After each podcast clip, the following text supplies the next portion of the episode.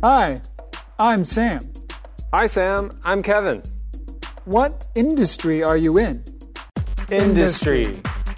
I work in advertising. I'm an account manager at MCE. What about you? Advertising. I work in the IT industry. I'm a marketing manager for NK Network. That's great. I have several clients who are technology companies.